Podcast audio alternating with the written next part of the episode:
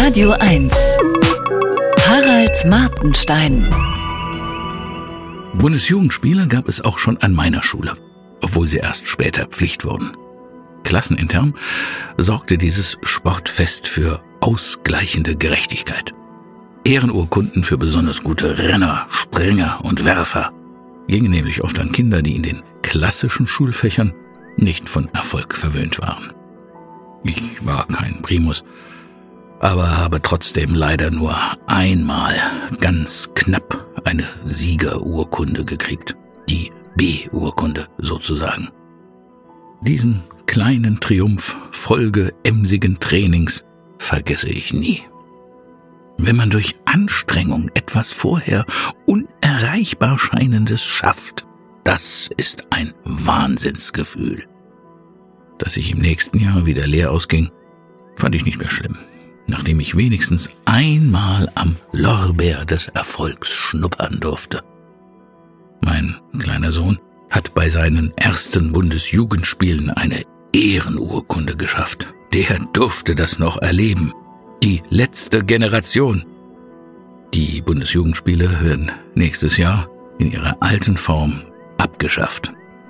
Für die meisten Grundschüler soll es keinen leistungsorientierten Wettkampf mehr geben. Nur einen Wettbewerb, bei dem Zeiten und Weiten nicht so wichtig sind und Leistungen nur relativ zu den Mitschülern gemessen werden sollen. Es gibt jetzt endlich auch im Sport eine Quote. 20 Prozent Ehrenurkunden sind auch den unsportlichen Klassen garantiert. Für die im Niedergang befindlichen deutschen Fußballer wäre die Idee, dass Tore nicht so wichtig sind, bei den nächsten internationalen Turnieren natürlich ein interessantes Angebot. Verglichen mit San Marino sind sie aber immer noch relativ gut. Den Spielern würde Wettbewerb ohne echten Wettkampf vermutlich keinen Spaß machen. Nicht mal den potenziellen Verlierern. Mit dem Verlieren wird ja auch die Chance abgeschafft, wieder erwarten, doch noch zu den Siegern zu gehören. Auch dem Publikum und den meisten Kindern macht Wettkampf Spaß.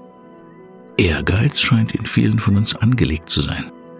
Anders ist der Weg vom Höhlenmenschen zum Weltraumpionier oder zur Physikprofessorin kaum zu erklären.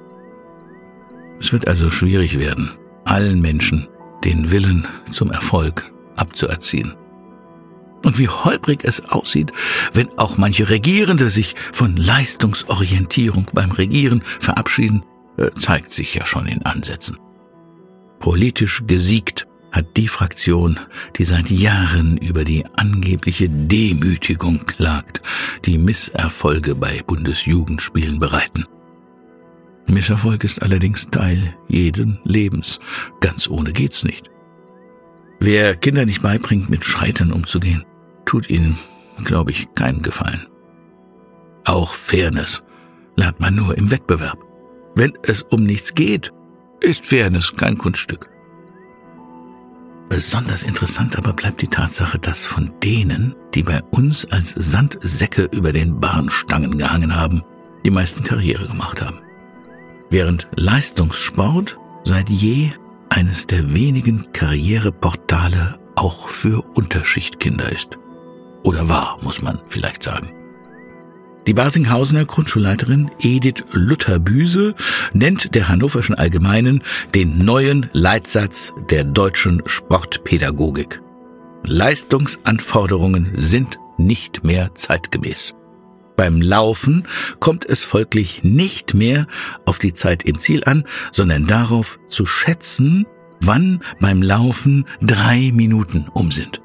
Eine andere Grundschule in Niedersachsen hat als neue Schulsportdisziplinen Sackhüpfen und Dosenwerfen eingeführt. Falls also bei der Fußball-EM alle Mannschaften in Säcken hüpfen und wissen müssen, wann 90 Minuten um sind, haben die Deutschen womöglich gute Chancen. Harald Martenstein auf Radio 1.